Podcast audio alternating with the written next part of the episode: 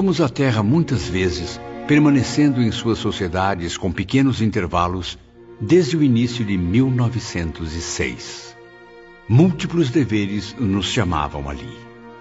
Assim foi que, sob os cuidados de Aníbal e a nobre assistência de Suryaoma, os aprendizes estenderam os trabalhos beneficentes, multiplicando esforços para servir aos corações sofredores.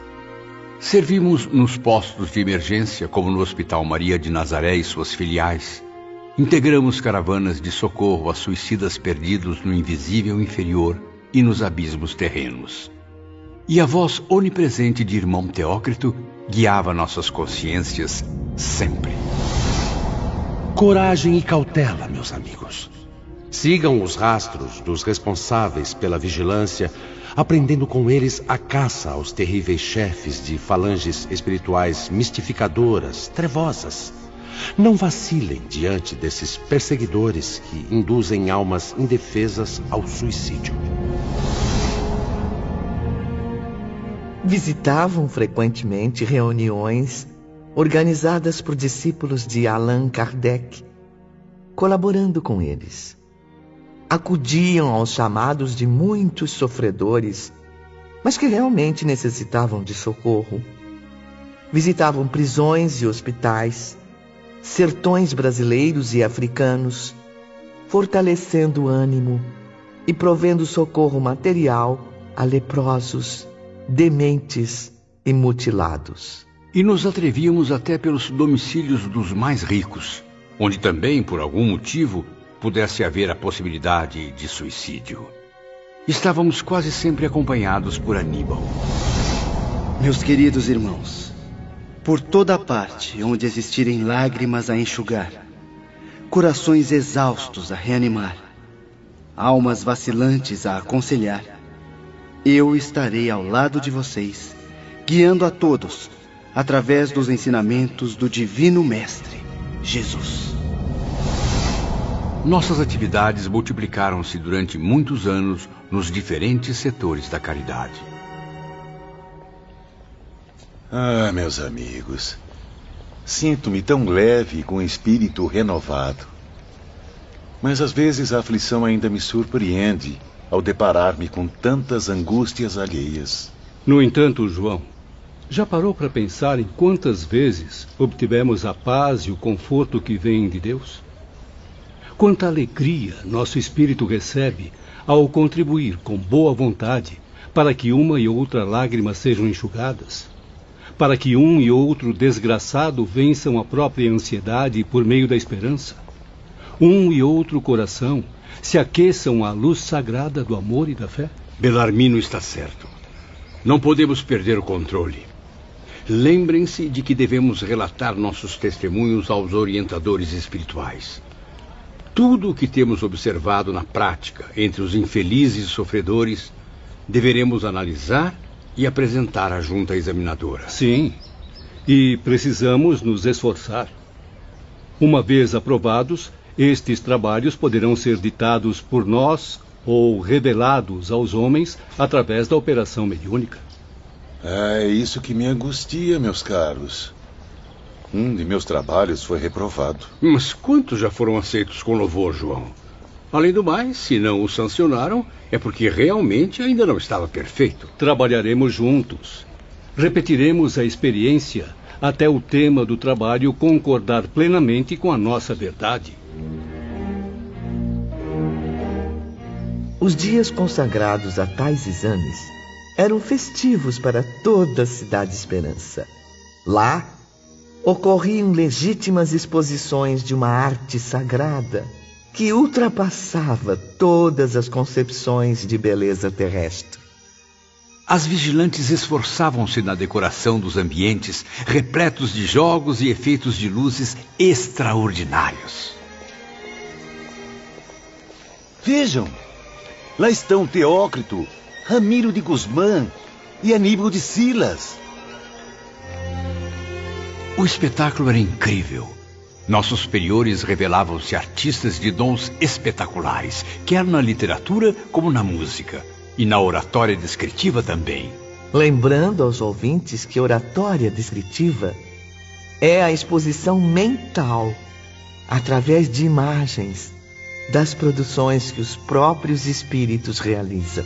De esferas vizinhas desciam caravanas espirituais fraternas, emprestando brilho artístico às nossas experiências. Nomes que na Terra se pronunciam com respeito e admiração acudiam-nos bondosamente. Se meus olhos não mentem, creio que aquelas entidades iluminadas bem ali à nossa esquerda são ninguém menos que Victor Hugo e Frederic Chopin. Sim, são eles mesmos, professor Bellarmino. Ambos, como muitos outros, tão ou mais consagrados na Terra, vêm aqui exprimir sua arte.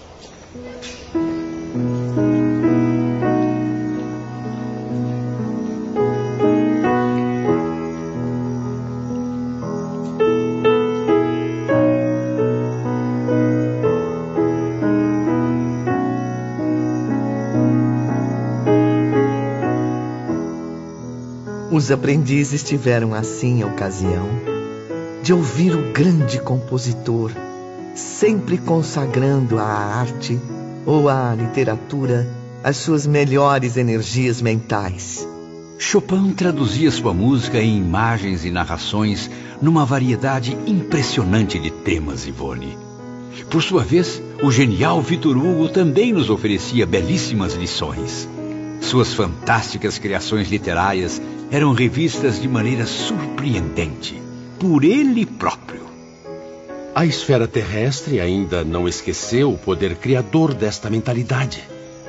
E a Terra, Vitor Hugo ainda voltará, servindo-a com sua eterna missão artística, a bem daquele que é a suprema beleza, o Divino Mestre Jesus.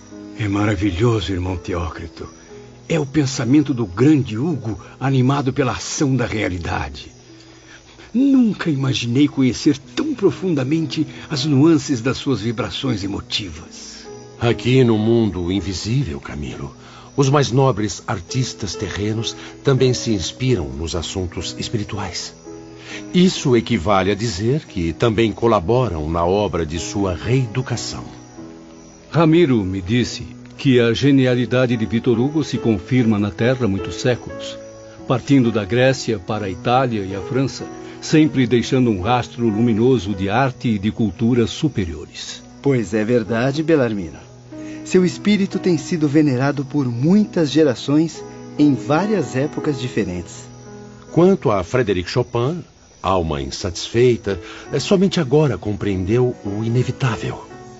Somente com Jesus encontrará os ideais que a satisfarão. Suas migrações terrenas, quase sempre a serviço da arte, também foram várias. Uma delas, até mesmo anterior à vinda de Jesus à Terra. Cultivando as belas letras como poeta inesquecível, viveu em pleno império da força na Roma dos Césares.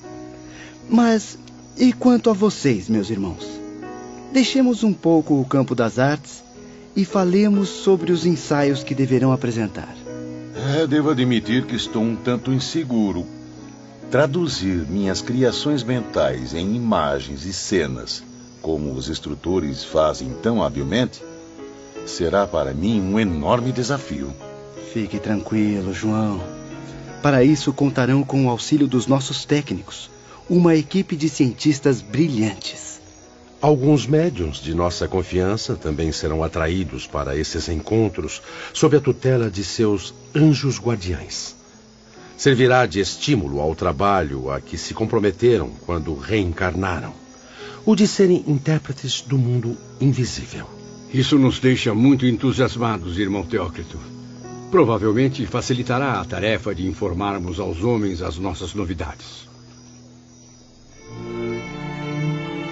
Camila e seus companheiros não contavam, porém, com um desconcertante empecilho o pouco desejo existente no coração dos médiums de se ativarem em torno dos ideais cristãos.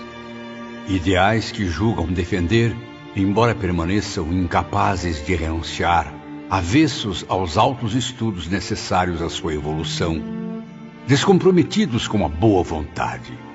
E era Teócrito quem novamente nos esclarecia. Os médiums, uma vez dotados de faculdades tão poderosas, jamais deveriam estar em desarmonia consigo próprios, muito menos com as esferas iluminadas. Boa parte deles traduz efeitos mentais, conceitos pessoais, convencidos de que interpretam o pensamento dos espíritos. Mera ilusão, meus caros. A verdade afirma que nada fizeram para merecer o alto mandato, nem mesmo a moralização da própria mente. Ai, quanto desgosto isso traz aos nossos corações, meus queridos alunos. E não apenas a nós, mas a todos que se interessam pelo bem da humanidade no além-túmulo. É doloroso observar a desatenção dos médios em geral, seu desinteresse em se livrar dos atrativos materiais dos quais o bom pastor ainda não conseguiu desprendê-los. Eles mesmos, os médiums, infelizmente dificultam a ação dos espíritos instrutores. Muitos, excelentes em suas disposições físico-psíquicas, resvalam para a improdutividade enquanto se acumula ao serviço do Senhor por falta de bons operários terrestres. E a humanidade, meus filhos, envolve-se nas trevas, em pleno século das luzes, prosseguindo desorientada à falta do pão espiritual, faminta da luz do conhecimento.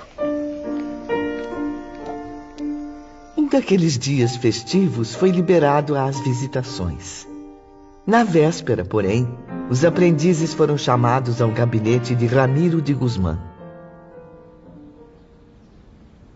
Boa tarde, meus amigos. Boa tarde. Boa tarde. Amanhã será um dia importante para os senhores. Por isso mesmo devo prevenir a todos.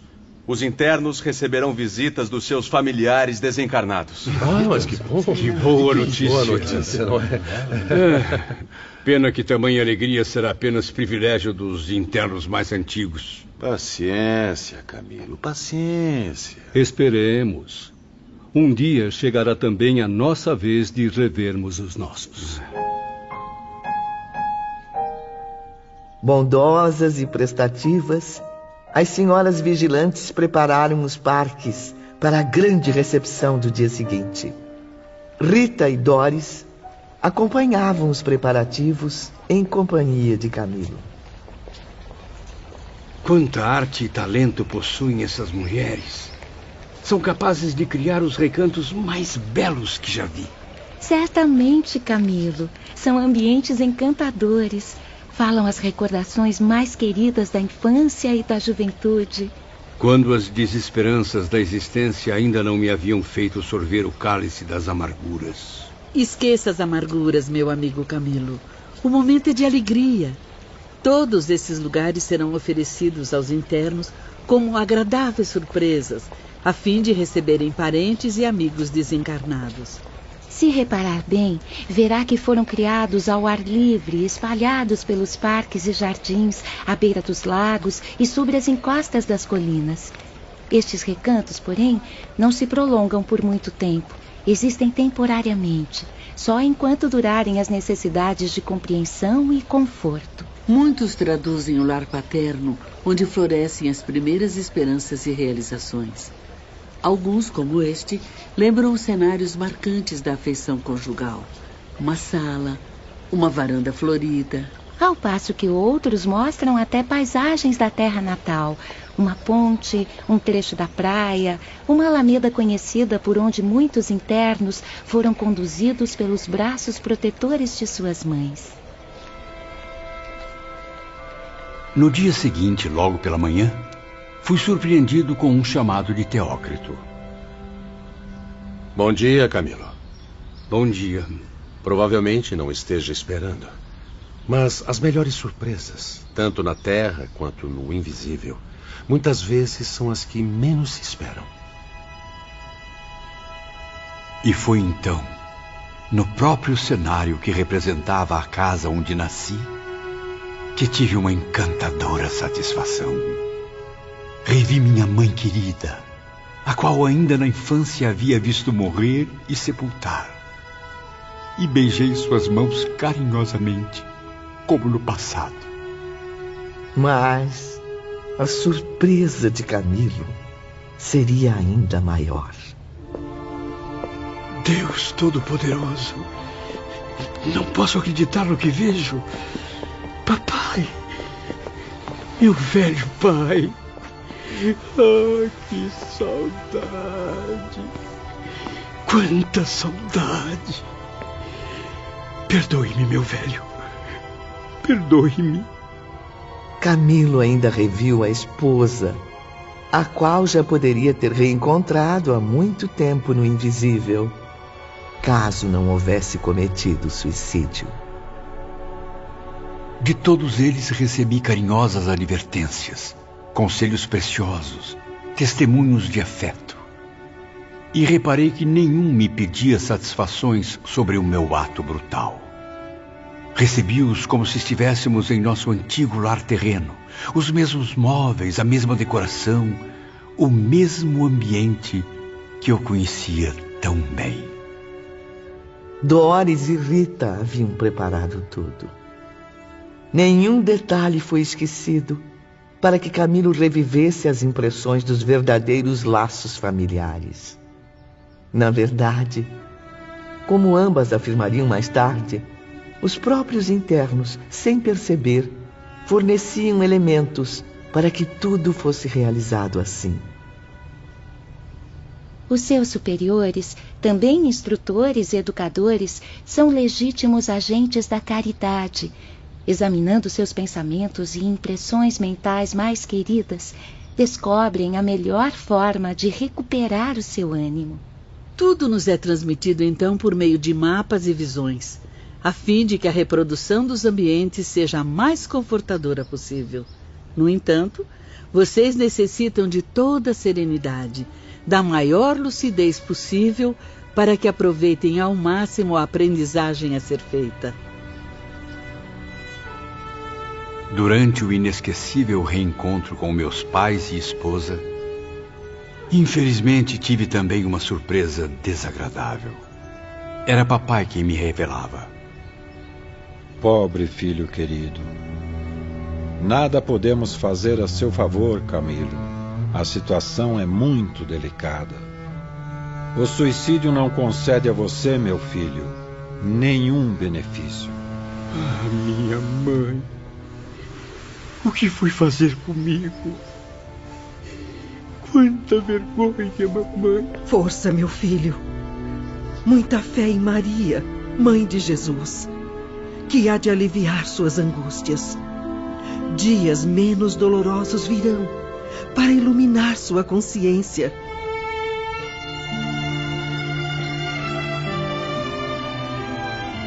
E sob as sombras dos arvoredos, contemplando os campos floridos, os pomares e os quintais da velha casa em que vivia, Camilo sentia-se paternalmente amparado após décadas no além-túmulo. Embalado pela amorosa proteção de sua família terrena, demorava-se muitas vezes em agradáveis reuniões com muitos entes queridos que, como ele, já haviam falecido. Por sua vez, meus companheiros tinham os mesmos direitos. Ali não havia favores especiais nem predileções. Somente a rigorosa justiça divina moldada nas leis de atração e afinidade. Finalmente, Belarmino pôde encontrar a mãe, a quem amou com todas as forças do seu coração, recebendo sua visita inesperada naquela mesma tarde. Doris e Rita também forneceram à mãe e ao filho o conforto carinhoso de um saudoso ambiente. A extensa biblioteca da mansão onde viveram a lareira crepitando alegremente, a cadeira de balanço da velha senhora, a pequena poltrona de Belarmino junto ao colo de sua mãe, como nos tempos de infância. Ah, minha amada mãezinha, como esperei por este dia. Belarmino, o meu único filho o meu maior tesouro.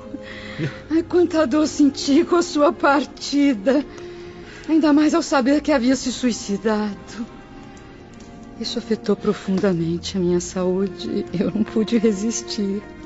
Eu deixei o mundo material meio ano depois, sem nunca me conformar com tamanha tragédia. Perdão, minha mãe. Eu errei. E errei em tudo. A começar por minhas crenças, minha filosofia, a qual mostrou-se vazia, sem sentido algum aqui no mundo invisível. Vivi as mais angustiantes decepções depois que passei para a pátria espiritual. Julgando encontrar o esquecimento no ventre da natureza, deparei-me viva após a morte, viva e torturada por muitas mágoas, meu filho. Não possuía capacidades mentais e espirituais que pudessem me recomendar às regiões felizes ou confortadoras do invisível. Pobre mamãe. Quanto sofrimento fui causar à senhora. Eu procurei inutilmente por você, nas regiões mais sombrias. Eu vaguei por ambientes aterrorizantes, molestada por infinitas confusões e trevas. Ainda estava sob os efeitos do orgulho e do egoísmo que marcaram a minha personalidade na Terra. Não diga isso, minha mãe. A senhora sempre foi e será uma grande mulher. Uma pessoa maravilhosa. A confusão cresceu em minha mente. Passei a sentir arrependimento por haver renegado o amor a Deus, preferindo seguir radicalmente a ciência materialista. E agora percebo, meu filho, que também fui responsável pelo seu desastre. Mas como responsável? Se fui movido por uma decisão íntima, acreditando que a morte seria a melhor solução. Eu sempre fui uma mãe descrente dos ideais divinos, negligente e orgulhosa, cujos desejos limitavam-se apenas às paixões mundanas. Acabei assim moldando a sua mente, com o mesmo vírus mental, com as convicções nocivas que nos arrastaram às quedas morais. Mas com o tempo, tornei-me mais lúcida e conformada. Graças às imposições da dor educadora Trabalhei, lutei, sofri com resignação no espaço durante vários anos. Supliquei, converti a verdade existente na ideia de Deus e suas leis. Receber concessão para rever o meu filho querido. E finalmente recebi a dádiva misericordiosa do Ser Supremo, o qual agora reconheço com respeito e pesar.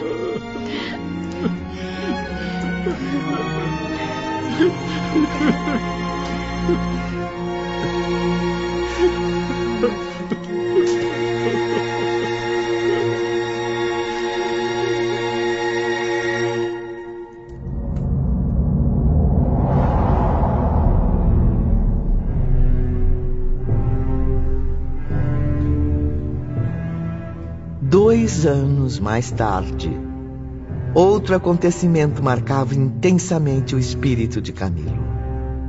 Durante uma das aulas de Epaminondas, ele recebia a notícia: Camilo Cândido Botelho. Chegou a sua vez de extrair as lembranças das encarnações passadas. Uh, uh, por gentileza, mestre, uh, confesso que fui apanhado de surpresa. Eu não me sinto preparado. Poderíamos adiar meus testemunhos para a próxima aula? Seus testemunhos são também os de todos aqui, meu caro aprendiz. E como deve saber, é urgente que recupere o tempo perdido, o aprendizado que deveria ter absorvido em vidas passadas. Venha. Sente-se aqui. O Tribunal da Suprema Justiça deseja e precisa ouvir seus depoimentos para o seu próprio bem. Cuidadosamente, os auxiliares o prepararam, tal como conviria ao réu que, frente a frente com o Tribunal da Consciência, seria examinado. Os instrutores rodearam Camilo, desferindo fluidos poderosos sobre seu espírito fragilizado. Era como se fossem médicos que operassem a minha alma, expondo sua anatomia para que eu mesmo a examinasse, descobrindo a origem dos males que me perseguiam. Intuições de angústia atacavam o meu íntimo. Certamente, Ivone, teria me banhado em suores gelados se ainda ocupasse o corpo carnal. O pavor, enfim, acovardou Camilo. E ele quis resistir prevendo a vergonhosa situação que eu esperava. Senhor, por piedade, tenha compaixão de mim. Não vacile. Para operarmos a renovação interior, precisamos ter coragem. Sem decisão, sem heroísmo, sem valor, não conseguiremos progredir não acharemos para a glória. Lembre-se de que os covardes são punidos com a própria inferioridade, com a degradação de que se cercam. Seja forte, porque o Todo-Poderoso premia as almas valorosas com a satisfação da vitória. Epaminondas e sua equipe posicionaram-se em torno de Camilo, envolvendo-o em estranhos jatos de luz. Fraqueza invencível atacou meu cérebro. Logo depois passaram a surgir incríveis reproduções erguidas dos depósitos da alma. Aos poucos reanimava-se à minha presença toda a minha longa série de vidas planetárias. Tive a impressão magnífica de me encontrar diante do meu próprio eu, ou do meu duplo, se assim posso me expressar. Era como se, à frente de um espelho, Camilo assistisse ao que ia surgindo na própria memória. Eu te ordeno, ó Espírito criado para a perfeição no seio divino. Volta ao ponto de partida. Estuda no livro que traz dentro de ti as lições que as experiências proporcionam. E aprende contigo mesmo o cumprimento do dever, o respeito à lei daquele que te criou. Planeja, pois, tu mesmo os programas de resgates que te convêm. Assim alcançarás a glória para alçar voos ao seio eterno de onde partiste. Lentamente, já não distinguia Epaminondas, sequer o conhecia, nem me recordava dos meus companheiros do instituto. No entanto, Camilo não adormeceu. Continuava lúcido e raciocinava, refletia, pensava agia na posse absoluta de si mesmo. Perdia, porém, a lembrança do presente e mergulhava a consciência no passado. Então senti-me vivendo no ano 33 da era cristã.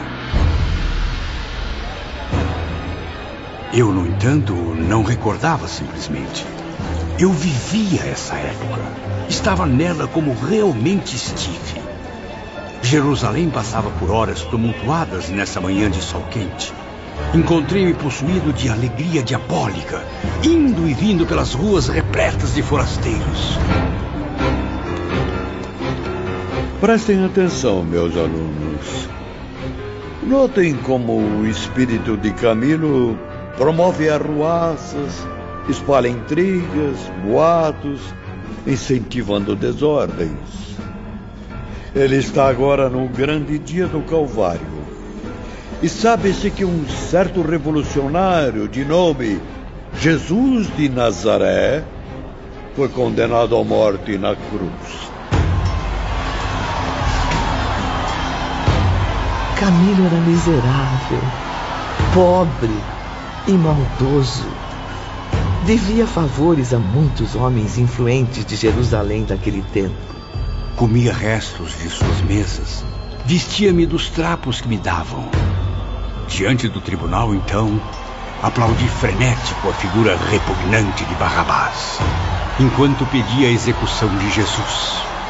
Sim, sentia prazer em assistir a tragédias, contemplar a desgraça de inocentes, aos quais desprezava, considerando-os covardes. E presenciar aquele jovem encantador, tão extraordinário quanto modesto, galgando pacientemente a ladeira sob a ardência do sol, com o madeiro pesado aos ombros, atingido pelos açoites dos soldados.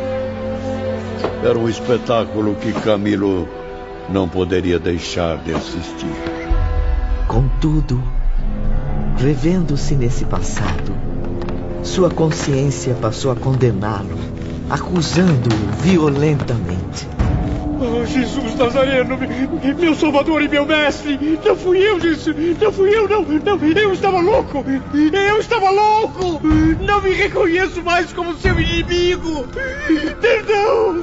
Perdão, Jesus! Perdão! Avante! Alma, criação divina! Prossegue sem desânimo. Da leitura que agora fazes em ti mesma, será preciso que saias convertida. Que passe a servir o Mestre Jesus, que ontem apedrejaste. As imagens retornavam à mente de Camilo. Feroz na sua obstinação, acompanhou Jesus na jornada dolorosa, gritando ofensas humilhantes ao Filho de Deus. Confesso que só não o agredi a pedradas, ou mesmo a força do meu braço assassino, porque o policiamento em torno dele era bastante severo. É que eu me sentia inferior em toda parte.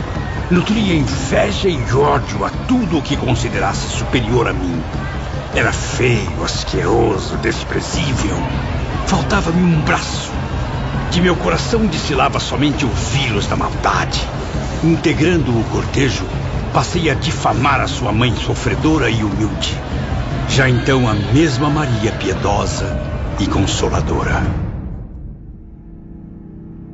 E depois, em sequências sinistras, Camilo testemunhou a si mesmo denunciando cristãos, perseguindo, espionando, torturando e até mesmo apedrejando Estevão. Reencarnações se sucederam através dos séculos. Eu pertencia às trevas. E durante o intervalo de uma existência à outra, meu prazer era permanecer nas camadas inferiores. Camilo recebeu convites reiterados para os trabalhos de regeneração, como puderam ver, meus caros aprendizes. Mas se fez surdo, cego pela má vontade dos seus instintos inferiores. Mas através dos séculos, experimentei também grandes desgraças, meus amigos. Criminoso impenitente, preso às práticas do mal, Sofria, como é natural, o reverso de minhas próprias ações. No entanto, minhas renovações carnais sempre se realizaram entre povos cristãos. O certo é que nunca me desloquei das Gálias ou da Ibéria até o momento presente. A ideia da regeneração começou a ser cogitada quando percebi sussurros aos meus ouvidos quer me encontrasse na terra ou mergulhado nas penumbras espirituais. O que eu não podia compreender, porém, era o alto alcance moral de tais conselhos ou convites.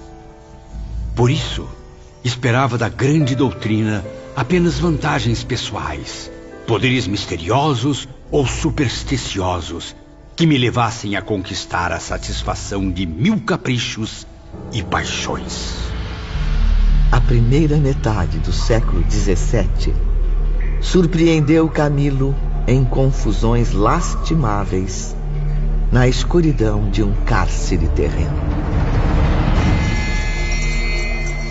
Que odiosa série de crimes, porém, ocasionou tamanha repressão para minha dignidade? Que razões abomináveis eu teria dado à lei para que fosse jogado às trevas de uma masmorra, meu Deus!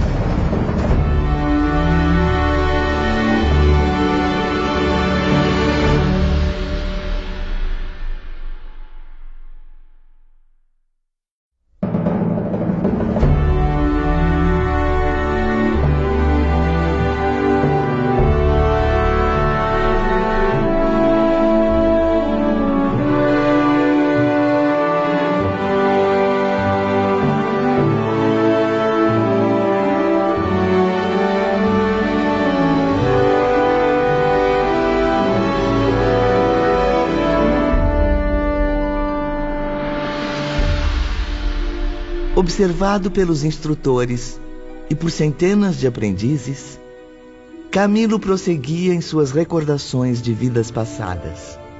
Transcorriam as primeiras décadas do século XVII, quando reencarnei nos arredores de Toledo, a antiga e nobre capital dos visigodos. Pertencia então a uma tradicional família de nobres arruinados Passei boa parte da infância e da juventude pastoreando ovelhas, arando a terra, repartindo-me em múltiplos afazeres, sob o olhar severo de meu pai. Camilo era um espírito ambicioso. Sonhava abandonar o campo, opor-se à autoridade paterna, tornar-se um homem culto e útil, como os primos residentes em Madrid. Invejava os parentes ricos e poderosos sentindo-me capaz dos mais pesados sacrifícios para atingir a mesma posição social. Revelei os planos à minha compreensiva mãe, que a princípio foi contra. Mesmo assim, por causa da minha insistência, intercedeu junto ao meu pai, pedindo permissão para minha partida. O pedido foi negado veementemente. E como percebem, isso valeu a Camilo muitos maus tratos, castigos inconcebíveis no coração paterno. A revolta passou a tomar conta de seu espírito, gerando uma obsessão irresistível. Então recorreu ao padre de sua comunidade, pondo-o a par do desejo de alfabetizar-se. O sacerdote atendeu-me com bondade e desprendimento, passando a ensinar-me tudo o que sabia. E como se tratava de um homem muito culto, aprendi as lições com entusiasmo. O Evangelho de Jesus, meu filho, deverá ser servido ao bem. Cria antes o teu lar. Educa teus filhos no respeito a Deus, no culto da justiça e no amor ao próximo.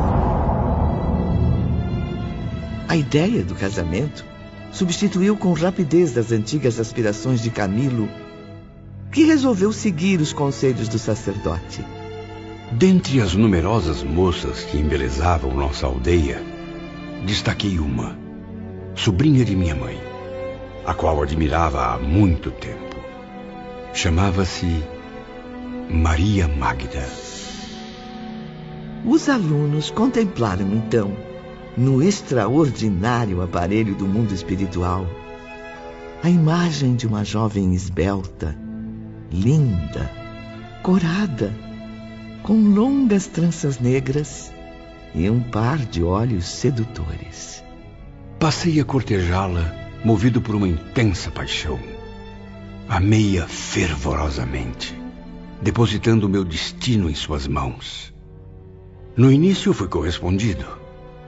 Mas nem tudo correu como desejava. Maria Magda, com quem secretamente planejava casar-me, no mês seguinte trocou-me por um jovem espanhol primo de meu pai. Tratava-se de um militar de 25 anos. Usava cabelos longos, bigodes aprumados, como bom cavalheiro da guarda real. A espada reluzente como ouro, as luvas de camurça a capa oscilante e bem cheirosa davam-lhe ares de herói. Este foi Jacinto de Ornelas e Ruiz, meus caros. Conde da província, herdeiro de boas terras e boa fortuna. Entre sua figura elegante, as vantagens financeiras que possuía e a imagem rústica de Camilo, um lavrador paupérrimo, a escolha não seria difícil para Magda, que mal completava as vinte primaveras. Jacinto de Ornelas não voltou sozinho à sua mansão de Madrid. Maria Magda concordou em casar-se com ele, deixando a aldeia onde morávamos, afastando-se para sempre de mim, risonha, feliz. Jurei ódio eterno a ambos, rancoroso. Desejei-lhes toda sorte de desgraças, enquanto projetos de vingança seduziam minha mente. A saudade de Camilo era inconsolável, humilhando-o profundamente. Envergonhava-se diante da comunidade pela traição da qual achava-se vítima. Supunha-se ridicularizado, apontado por antigos companheiros, acreditando que seu nome girava em torno de comentários maldosos. Fui muitas vezes aconselhado a escolher outra companheira. Porém, aboli o matrimônio de minhas aspirações. Passou a viver a esperança de vencer, de ser alguém, de subir fosse por que meio fosse, contanto que ultrapassasse Jacinto na sociedade e no poder. Queria fazer Jacinto curvar-se diante de mim e ao mesmo tempo humilhar Maria Magda, obrigando-a a preocupar-se comigo, ainda que apenas para me odiar. Camilo perseguiu, denunciou, caluniou, mentiu, condenou, torturou, matou. Denunciaria meu próprio pai. Tamanha a insanidade que tomava conta de mim. E foi ele mesmo vítima da própria ambição. Submisso ao extremo, homens ambiciosos e maus como ele o exploravam, induzindo-o à prática de crimes abomináveis. Com o tempo, Camilo transformou-se num homem detestável. Durante muito tempo esqueci aqueles que haviam me traído. Não os procurei. Não me importava o destino que tinham tomado. A verdade é que o casal mudou-se para a Holanda, onde Jacinto se encarregava de uma missão militar. Mas um dia, o acaso pôs-me novamente na presença deles. Quinze anos depois, os deveres profissionais que o tinham afastado da Espanha agora o faziam retornar. Foi então que revi Jacinto. Vejam que cena lamentável, caros aprendizes. Camilo, ao ver Jacinto de Ornelas, foi obrigado a apertar-lhe a mão em uma cerimônia religiosa. Reparem como tratou um militar como, como um estranho, numa atitude arrogante, enquanto reacendia em seu peito a chama da antiga rivalidade. A partir de então, procurei observar a vida daquele homem, seus passos, seu passado como seu presente, o que fazia, o que pretendia, como vivia, o grau de harmonia existente em seu lar. E não foi difícil. Consegui informações detalhadas, graças ao experiente grupo de espiões que ficava às minhas ordens.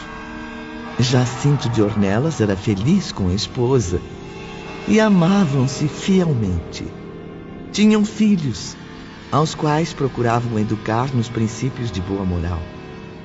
Maria Magda, dama formosa e cortejada, apresentava a beleza digna dos seus 33 anos. Desorientado, enlouquecido por mil ideias nefastas e degradantes, ao vê-la pela primeira vez, depois de tanto tempo, senti que não a havia esquecido como supunha. Na verdade, ainda a amava, para a infelicidade de todos nós.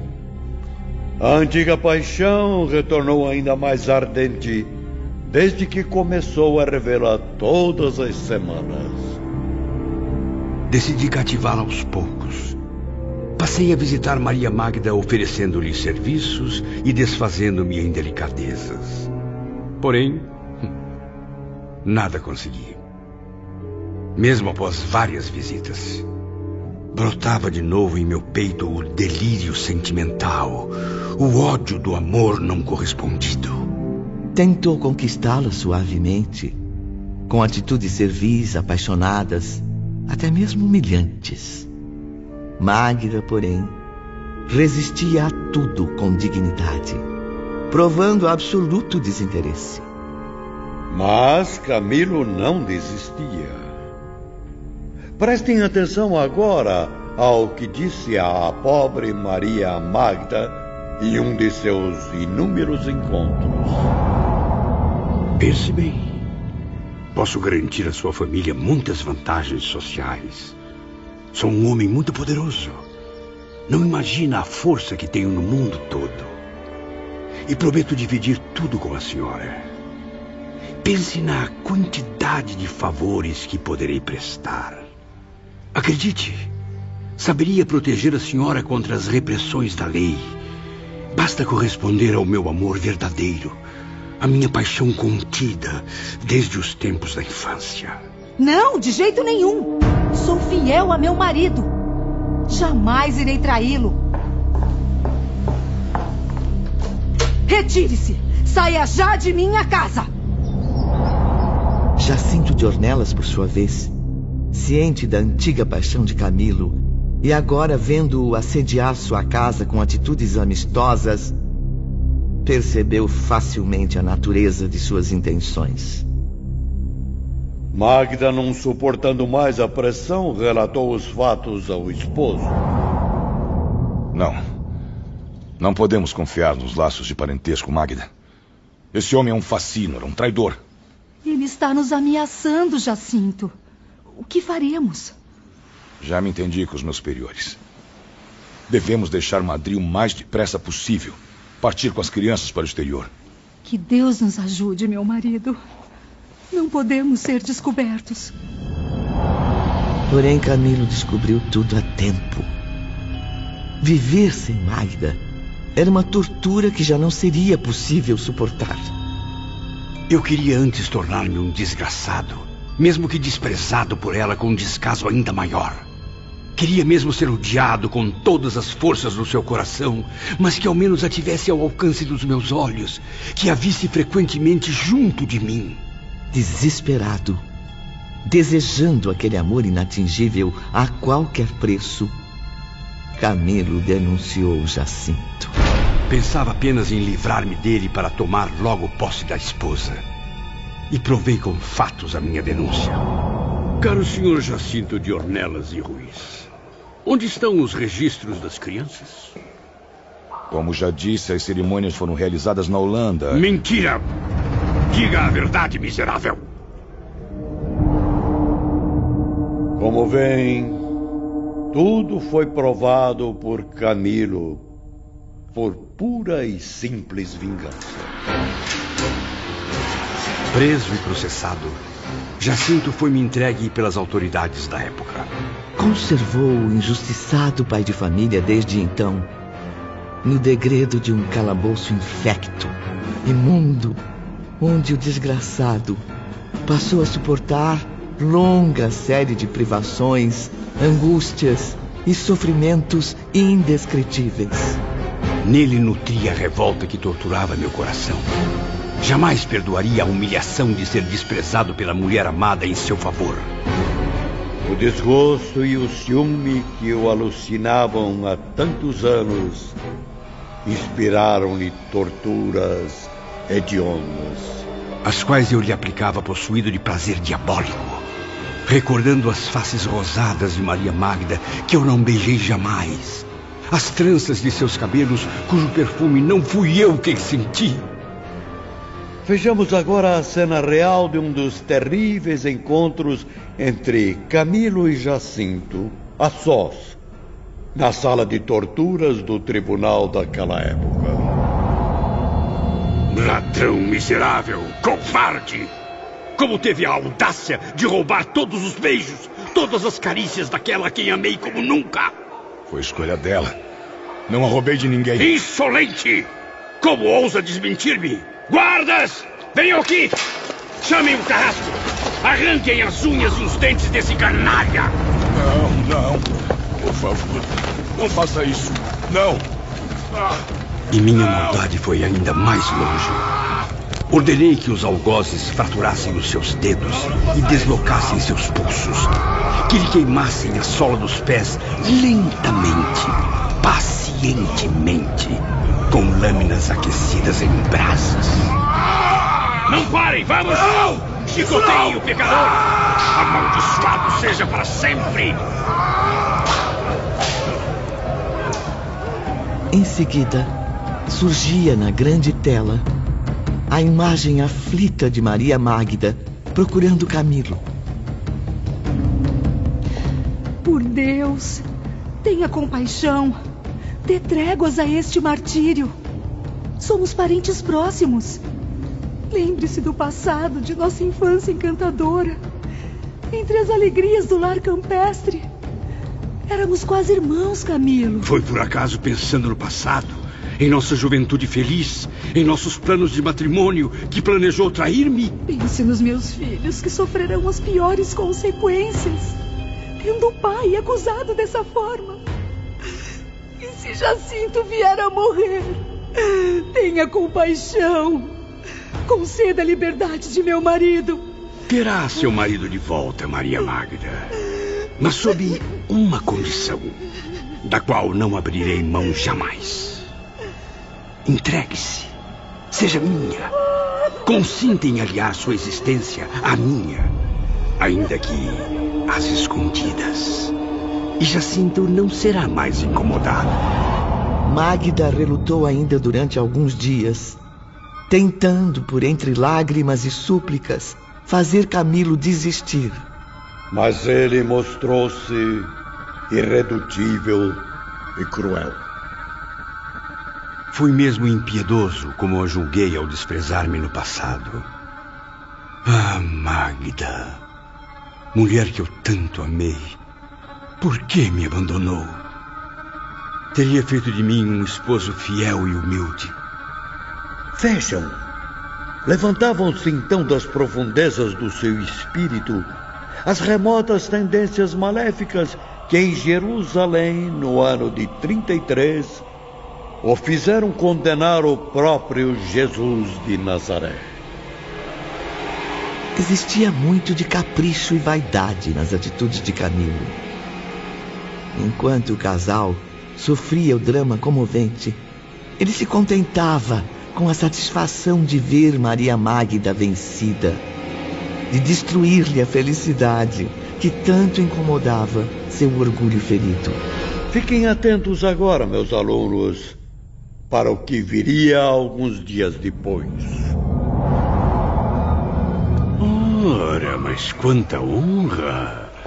A senhora com toda a nobre delicadeza descendo a sala de torturas? Jacinto! O que fizeram com você, meu amor? Veja bem.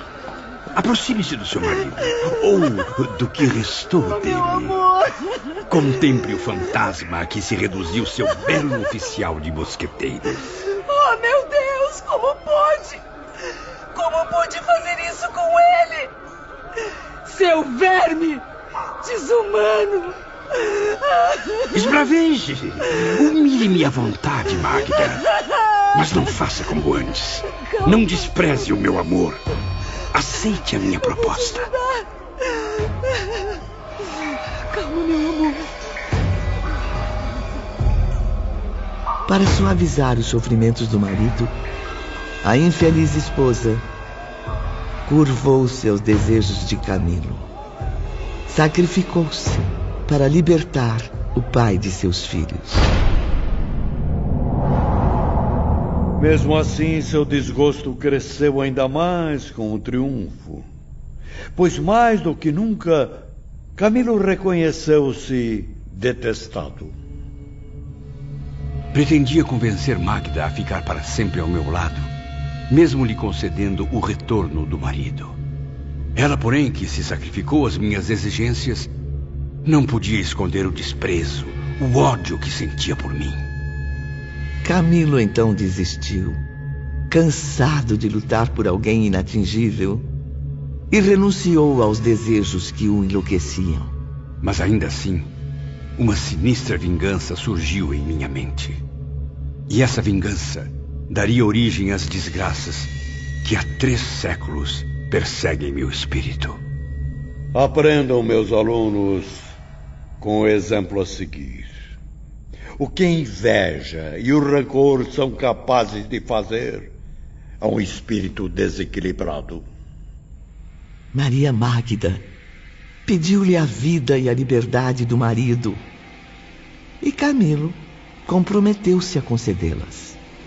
Esqueceu-se, porém, de fazer-me prometer devolvê-lo intacto, sem mutilações. Então, sem a menor compaixão, ordenei. Fazem os olhos do desgraçado! Que o ferro incandescente perfure as vistas do traidor, lançando-o nas trevas da cegueira! O que este espírito não percebia, porém, é que existe um Deus todo-poderoso a contemplar do alto da sua justiça aquele ato abominável. Um crime que Camilo arquivou na consciência e que haveria de reparar através dos séculos. Ah, ainda hoje, trezentos anos depois, não consigo esquecer-me do olhar de Magda ao rever o marido. No pátio da prisão, ao receber o pobre companheiro desacordado, ela pôde constatar toda a extensão da minha perversidade. Meu amor, o que fizeram com seus olhos? Eu vou te ajudar. Por que tanta maldade nesse mundo?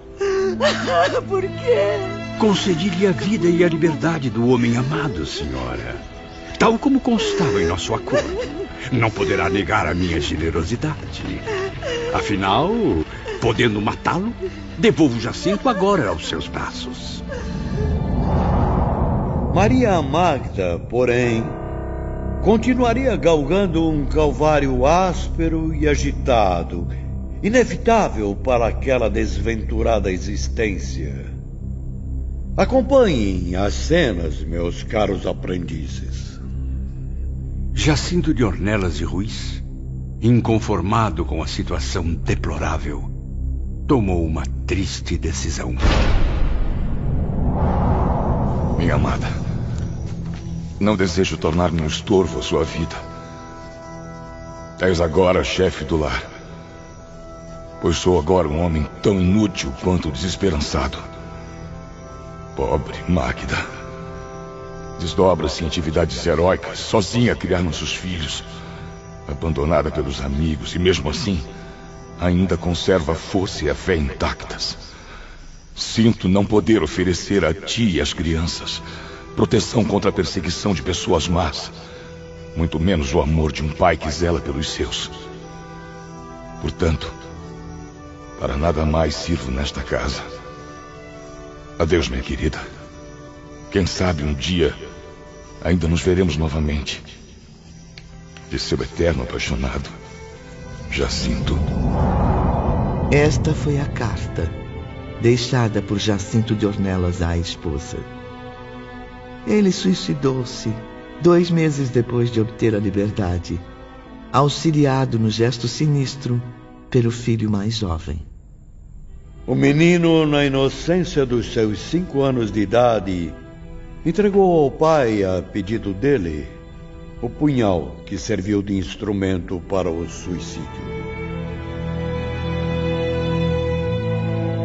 Maria Magda retornou à aldeia natal com os filhos, desolada e infeliz. Nunca mais, Ivone, até o momento em que escrevo estas páginas de memórias de um suicida, nunca mais pude vê-la ou obter notícias dela. E já se passaram três séculos. Ah, meu Deus! Três longos séculos.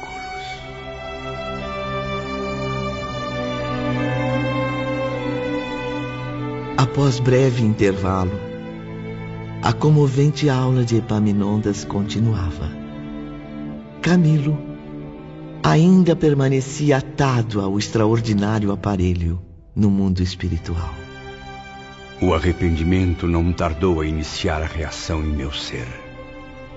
Nunca mais desde então obtive tranquilidade sequer para dormir. A imagem de Jacinto de Ornelas, martirizado e cego, perseguia meu espírito por toda parte. Creio que meu desejo de regeneração começou no momento em que, entregando Jacinto à sua mulher, havia ajoelhar-se diante dele, cobrindo-lhe as mãos de beijos e de lágrimas. Era um sentimento sublime de amor e compaixão que eu não estava à altura de compreender.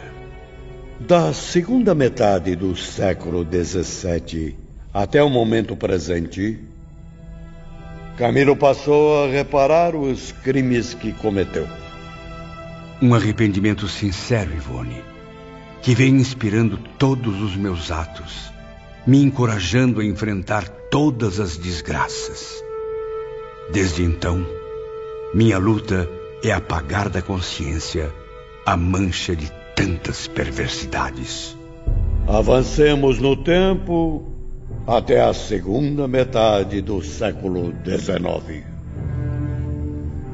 Foi nessa época que Camilo se preparou então para a última fase das reparações inevitáveis a cegueira. Cumpria-me perder de qualquer modo a visão. Impossibilitar-me assim de garantir o próprio sustento. Deveria privar-me do trabalho honroso e aceitar o auxílio alheio, o que era humilhante para o orgulho de meu caráter ainda rebelde. Haveria de destruir meus ideais, desejos, ambições, contemplando ao mesmo tempo desabarem meus valores morais e intelectuais. Trocaria minha posição social, aceitando a escuridão de ter os olhos apagados para sempre. Mas é importante que fique bem claro, meus alunos. Cumprirá ele fazer tudo isso com abdicação e dignidade, atestando respeito àquele mesmo Jesus cuja memória havia ultrajado. Assistentes, podem retirar a faixa da cabeça de Camilo. A aula de hoje está encerrada. Camilo levantou-se amparado pelos bondosos auxiliares de Epaminondas. Estava cansado, aflito, mas lúcido o suficiente para pedir-lhe a palavra. Todos vocês sabem da fraqueza que me atacou ao reconhecer-me cego. Não tive absolutamente forças para o terrível testemunho na hora decisiva da minha reabilitação. Oh, eterna justiça do Criador, que nos deixa entregues às nossas próprias responsabilidades, protagonistas das ações que cometemos pelo desenrolar das existências. O mesmo horror que Jacinto sentiu pela cegueira, eu também senti. Três séculos depois, irmão Epaminondas. Bem vejo que agora tem consciência disso, meu filho. As angústias, as humilhações, o desespero inconsolável que levou aquele pobre homem ao suicídio também se acumularam em teu espírito, Camilo. E senti-me tão desequilibrado que imitei o seu gesto, tornando-me em 1890 suicida. Exatamente como Jacinto havia sido dois séculos antes. Permitam-me, senhores, expressar uma dúvida. Pois fale, Belarmino. Quem sabe o próprio Camilo não poderá esclarecê-la. Do contexto deste enredo pavoroso, conclui-se que a suprema lei divina impôs a Camilo cometer um suicídio para sofrer-lhe as consequências? Absolutamente não, meu amigo. A suprema lei firmada na supremacia do amor, da fraternidade, da justiça, não estabeleceria como norma jamais a infração máxima por ela mesma condenada. o suicídio.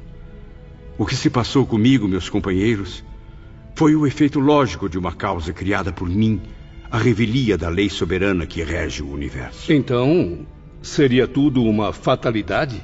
A fatalidade é essa criação nossa, gerada pelos nossos erros e inconsequências através dos tempos.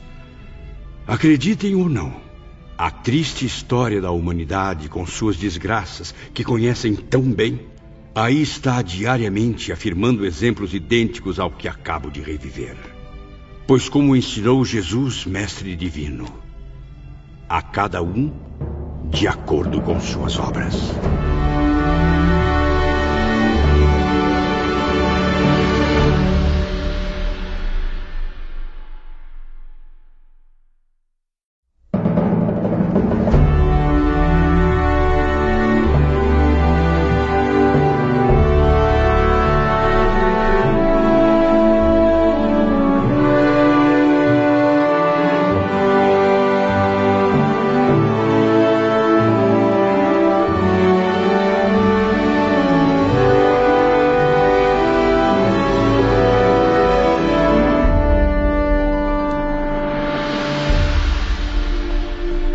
Camilo deixou o santuário amparado pelos braços compassivos de Pedro e de Salústio. As recordações do meu passado criminoso e os sofrimentos chocaram-me profundamente, Ivone. Estava abatido, traumatizado, sentindo-me doente. Venha conosco, Sr. Camilo.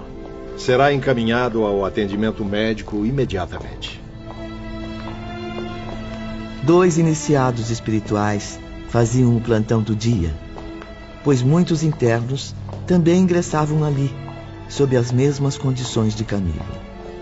Bondosamente recebido, logo o encaminharam ao Dr. Roberto de Canalejas. Boa tarde, meu amigo. Vejo que está muito fraco. É urgente que receba agora um tratamento magnético. É, enfermeiros, a partir de amanhã, Camilo deverá estar sob vigilância psíquica especializada. Sim. Mantenham-me informado. Sim, senhor. Após alguns dias, de volta à realidade, sentia-me completamente lúcido, refletindo com maturidade sobre o meu destino. Camilo chegava a uma única conclusão: para que pudesse algum dia sentir-se plenamente reabilitado reencarnar. Sim, Ivone. Renascer ainda outra vez. Sofrer dignamente o testemunho da perda da visão material. Realizar o contrário do que fiz, isto é, amar meus semelhantes, proteger, auxiliar, servir ao próximo, utilizando todos os meios lícitos e generosos ao meu alcance. Um dos grandes incentivos oferecidos aos internos eram as reuniões de moral e arte. Esses encontros, no decorrer do tempo, assumiram um papel especial. Nos parques da cidade, cuja extensão não conseguimos até então avaliar, existiam recantos portadores de uma beleza inconcebível a um ser humano. Eram habitações em que a arquitetura, como a arte decorativa, ultrapassariam toda e qualquer obra artística da Terra. Miniaturas de cidades ou povoados lindos, com lagos graciosos, cercados de flores perfumadas, templos consagrados ao cultivo da literatura e das artes em geral, sobretudo da música e da poesia. Esses ambientes serviam de alívio aos aprendizes auxiliando o despertar de seus dons espirituais. Numa agradável conversa com o irmã Doris, ela dizia: Tem razão, Camilo. A poesia e a música são mesmo as artes preferidas pelos iniciados espirituais. Muitos dedicam-se também à arte de criar réplicas exatas, legitimamente ornamentadas até a veneração. E como são capazes de concebê-las, irmã Doris? São construídas fluidicamente sob as influências do amor e do bem. Inspiram-se, como pode notar ao longe, nas paisagens da peregrinação de Jesus sobre a terra. cenários sugestivos e atraentes dos primeiros acordes da palavra cristã. Será que poderia algum dia conhecer esses cenários de perto? Certamente, meu irmão. Convide seus amigos. Poderemos visitá-los juntos amanhã pela manhã. Como combinado, no dia seguinte, Camilo, Belarmino, João e irmã Doris encontravam-se no parque. Acompanhe-me. Seguiremos agora os passos do Cristo de Deus.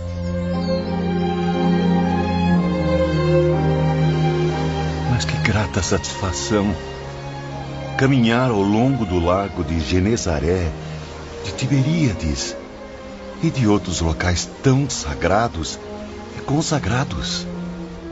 Lugares que testemunharam o divino apostolado do próprio Jesus. É tudo tão real e ao mesmo tempo tão milagroso que é como se o Divino Mestre houvesse se afastado daqui a poucos segundos. Chego até mesmo a ouvir o doce murmúrio de sua voz vibrando no ar. A melodia inesquecível que acalenta os desventurados há dois mil anos.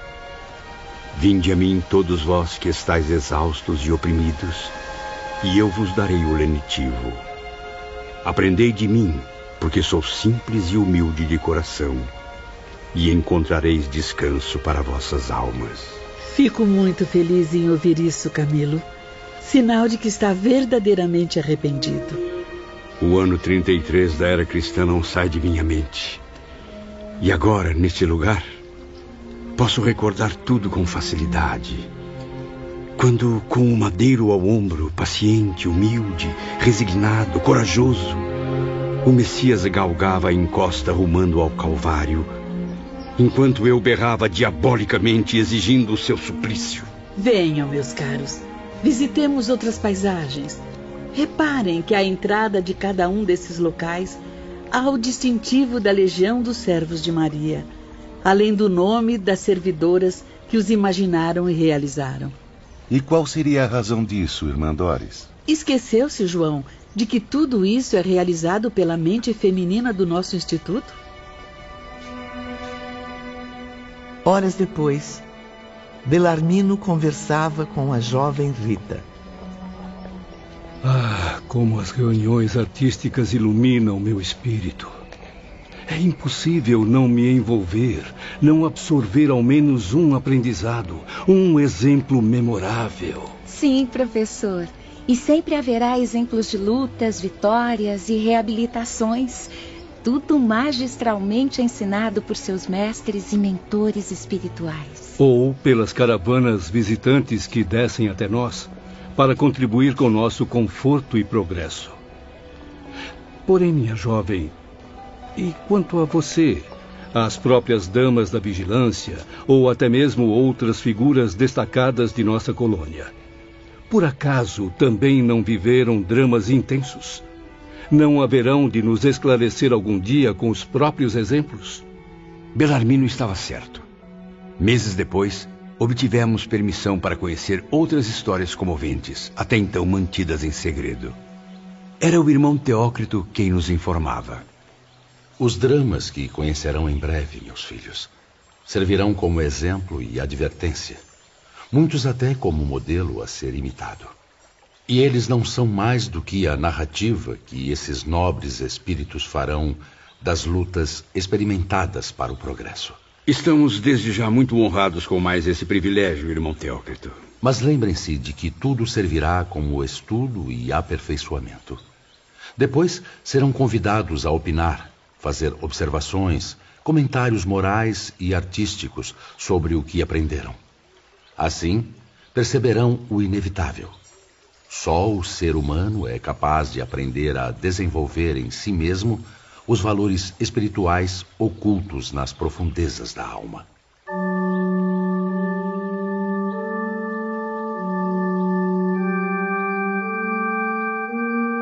E finalmente chegava a vez das bondosas vigilantes apresentarem o fruto de suas meditações, de sua sensibilidade voltada para os ideais superiores. Na data marcada, os aprendizes alvoroçados dirigiram-se aos locais criados pelas afetuosas amigas. Rita de Cássia foi a primeira. Ela própria veio ao internato requisitar nossa presença, conduzindo-nos à sua residência, onde então entramos pela primeira vez. Sejam bem-vindos, meus irmãos. Este é mais que meu lar aqui no mundo espiritual. É meu santuário, concebido sob a pura inspiração familiar. Entrem, sentem-se, por favor. Imaginei e recriei tudo detalhadamente, através da saudade daqueles que foram meus pais na terra. Os quais, certamente, a devem ter amado muito, minha amiga. Ora, mas é claro, João. Ou já se esqueceu de que Rita era exemplo de filha amorosa, agradecida e respeitadora? Modéstia à parte, estão certos. Por isso, decidi resgatar aqui, na minha residência em Cidade Esperança, o aspecto do lar paterno, onde vivi uma curta existência na terra. Foi em Portugal onde faleci, lá pelos idos de 1790.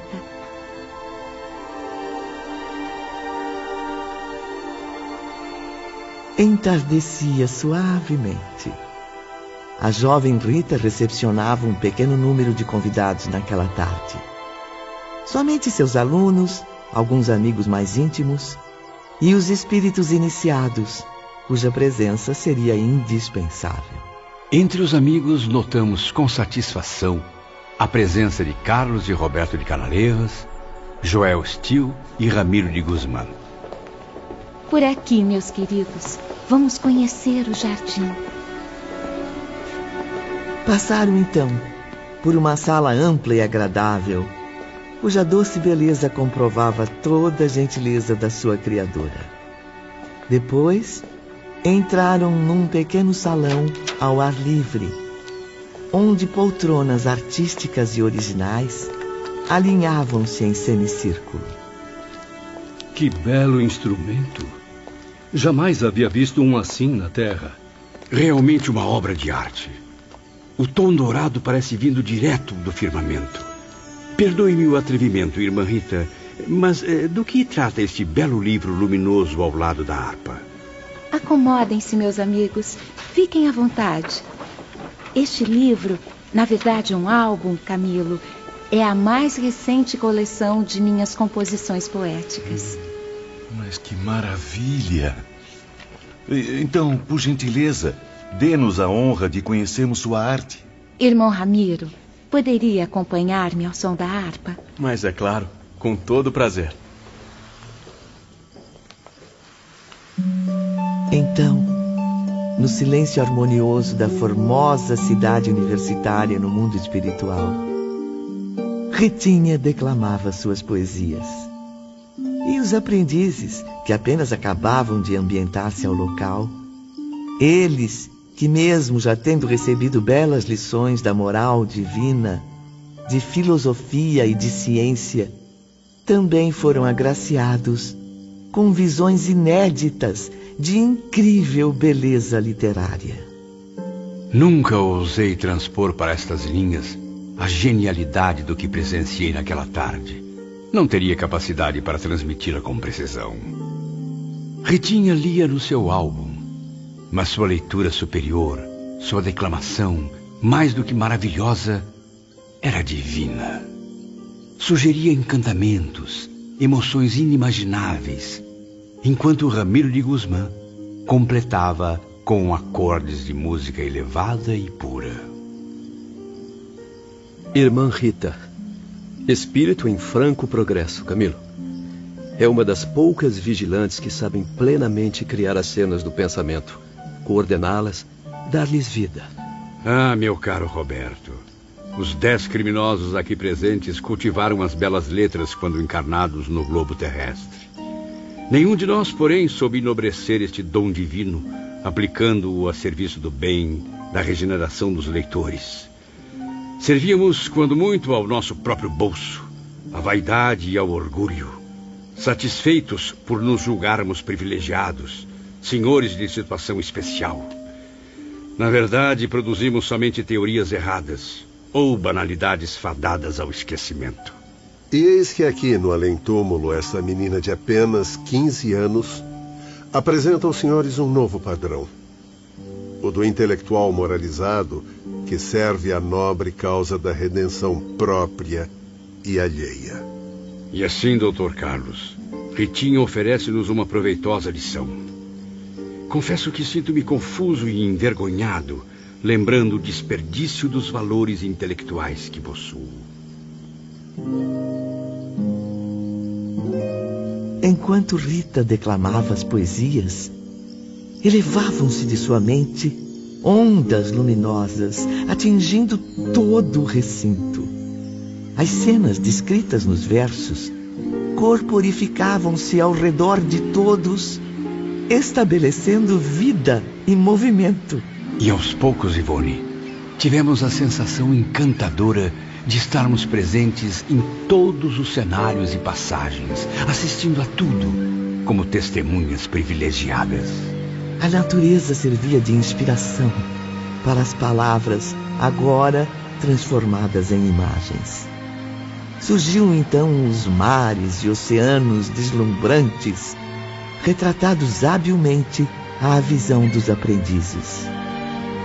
Depois vinham as montanhas imponentes, monumentos eternos, ricos depósitos de valores inestimáveis, cofres sagrados nos quais Deus ocultou tesouros para que os seres humanos por si mesmos se apossassem deles dignamente. Mais adiante, a exuberância das selvas, santuário fecundo e abundante.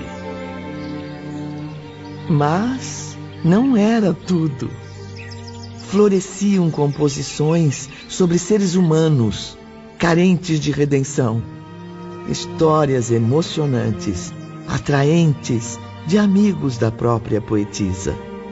E enfim, quando a poesia silenciou, nós que há muito havíamos perdido o hábito de sorrir, deixamos expandir o sorriso reconfortado da mais pura satisfação. Conforme têm compreendido, meus caros irmãos, procurei associar a ideia do divino às minhas humildes composições. Convidei a todos para lembrar algo de extrema importância.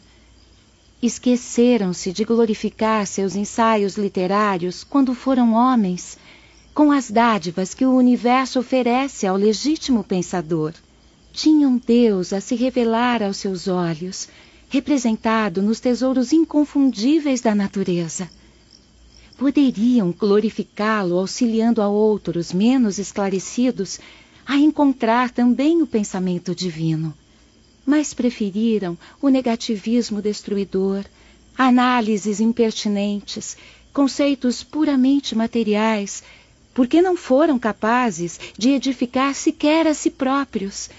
O que apresentei nesta tarde, vocês receberam como a mais elevada expressão literária que poderiam conceber. Saibam, no entanto, que para nós é só o ponto inicial, simples abecedário de conhecimentos artísticos, pois sou apenas uma aprendiz humilde e ainda cambaleante da ciência universal. Dias depois, no decorrer do nosso aprendizado, Surya Omar, cujas aulas só eram ministradas em sentido prático, levou-nos às dependências onde se asilavam nossas irmãs de infortúnio. Era o próprio instrutor quem nos esclarecia. Infelizes mulheres, fugindo ao nobre papel de guardiãs de virtudes tão elevadas, deixaram-se arrastar ao abismo das paixões inferiores. As mesmas que originaram também o seu fracasso, meus alunos. Lembro-me de que, ao chegarmos do Vale Sinistro, fomos logo separados delas. Sim, João. Os elementos masculinos foram conduzidos a diversos setores, porém dirigidos por normas idênticas, sob tutela da mesma instituição. Mas a verdade é que jamais foi permitido a vocês o convívio com o elemento feminino suicida. Porém, ao ingressarmos na cidade universitária, passamos a conviver com elas. Há também várias senhoras suicidas cursando a mesma aprendizagem renovadora. É fato, professor Belarmino. E assim como vocês, elas também vivem aqui até o momento da reencarnação. No entanto, completamente separadas dos seus alojamentos. Naquela manhã clara e fresca, um extenso grupo de acadêmicos do mundo espiritual partia com seus instrutores em visita educativa aos departamentos femininos, situados na outra extremidade da colônia. Aníbal de Silas, Epaminondas de Vigo e várias vigilantes tomavam parte na caravana. Havia então precisamente dez anos que nos internamos em Cidade Esperança. Já não nos arrastávamos caminhando pelo solo em uma viatura como no passado. Progredimos, afinal. É estranho, meus amigos, mas sinto-me cada vez mais leve, menos sujeito às atrações planetárias. É verdade, Belarmino. Aprender a planar pelo espaço, transportando-nos por um impulso da vontade, é uma das maiores dádivas que poderíamos receber. Sim, João. Mesmo com o trajeto restrito ao perímetro de nossa colônia, é uma benção extraordinária. É, tudo parece mais fácil, como seria na casa paterna. Não estranhem, meus caros. Afinal, este é o modo comum a um espírito de transportar-se. Porém, suas vibrações pesadas de criminosos suicidas os impediram por longo tempo. Vamos, meus filhos, caminhemos aos departamentos hospitalares. De lá partiremos aos grupamentos da colônia correcional. Momentos depois, ao ingressarem surpresos no departamento hospitalar feminino, a semelhança é impressionante. Parece que estamos nos mesmos alojamentos que nos abrigaram. E não é só isso, irmão Camilo. Aqui existem as mesmas filiais, tais como o isolamento e o manicômio. Além disso, há características idênticas às de vocês no estado moral e mental das internas. Suponho então que a direção é a mesma dos anexos masculinos, isto é, Teócrito como chefe geral dos hospitais, irmão João à frente do manicômio, Padre Miguel nos serviços do isolamento e Padre Anselmo na torre. Está enganado, professor Belarmino. Tais cargos elevados, assim como os dos funcionários internos, já não são os mesmos dos setores masculinos. Aqui são ocupados por nossas irmãs, cujos méritos nada ficam a dever aos nobres dirigentes. Com o tempo, quanto mais estudávamos as existências daquelas pobres almas, confirmávamos uma verdade irrefutável. O espírito, reencarnado muitas vezes para missões femininas, adquire com maior eficiência as virtudes redentoras. E isso o engrandece moralmente em menos tempo. Comprovaram também outro fato inesquecível. As funcionárias das aldeias femininas possuíam qualidades morais e espirituais bem mais elevadas do que as dos doutores de Canalerras, Joel Steele, irmão Ambrósio e muitos outros. A equipe clínica, como podem notar, é a única representante de atividades masculinas a exercer tarefas aqui. Ainda assim, eles são sempre discretos, apenas percebidos nos curtos minutos em que operam. Venham. Precisam conhecer um espírito muito especial. Atendendo ao pedido de irmão Teócrito, Aníbal conduziu os visitantes ao gabinete da vice-diretoria feminina. Boa tarde, meus amigos. Boa tarde. Sou Hortência de Queluz. Fico muito feliz em receber a todos em nossas instalações. Hortência aparentava 30 anos de idade e irradiava uma singular beleza fisionômica. Era um espírito em equilíbrio, com os pensamentos eternamente voltados ao bem.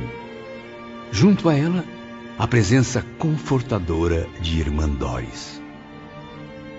Encaminharei os amigos primeiramente, conforme orientação de seus instrutores, a um dos mais trágicos alojamentos do nosso instituto.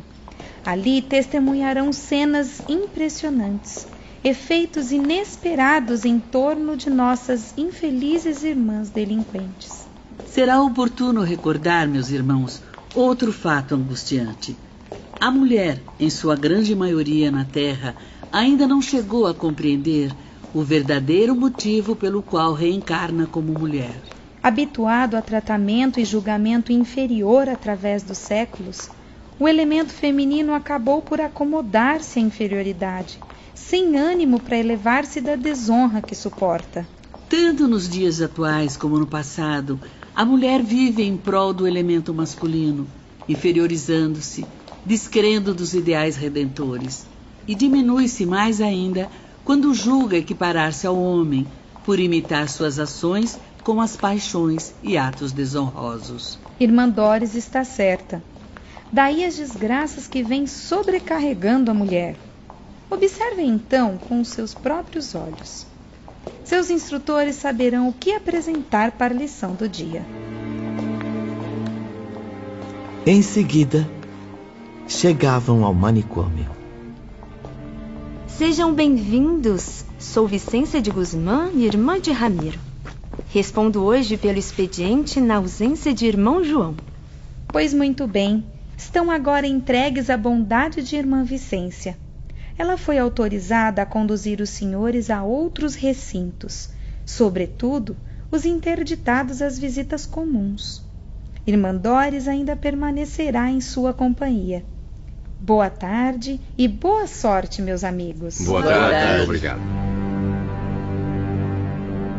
Amável e delicada, a jovem religiosa levou-nos a um pátio de enormes dimensões, pitoresco e agradável, para o qual estendiam-se numerosas janelas. Qual a razão das grades nas janelas, irmã Vicência? Ali estão as câmaras secretas, João. Ou melhor, as celas individuais onde se debatem espíritos de mulheres suicidas.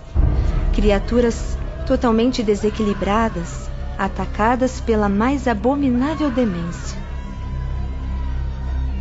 Ficamos sem palavras, impressionados com as vibrações emanadas daquele ambiente.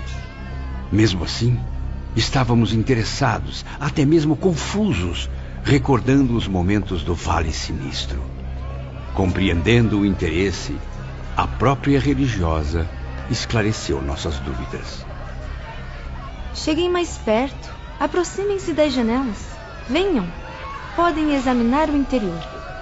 São as suicidas que apresentam maior grau de responsabilidade no crime e que por isso mesmo carregam maior tendência de prejuízos para o futuro. Elas enfrentam situações cruéis através do tempo, que requisitarão séculos e séculos para serem curadas.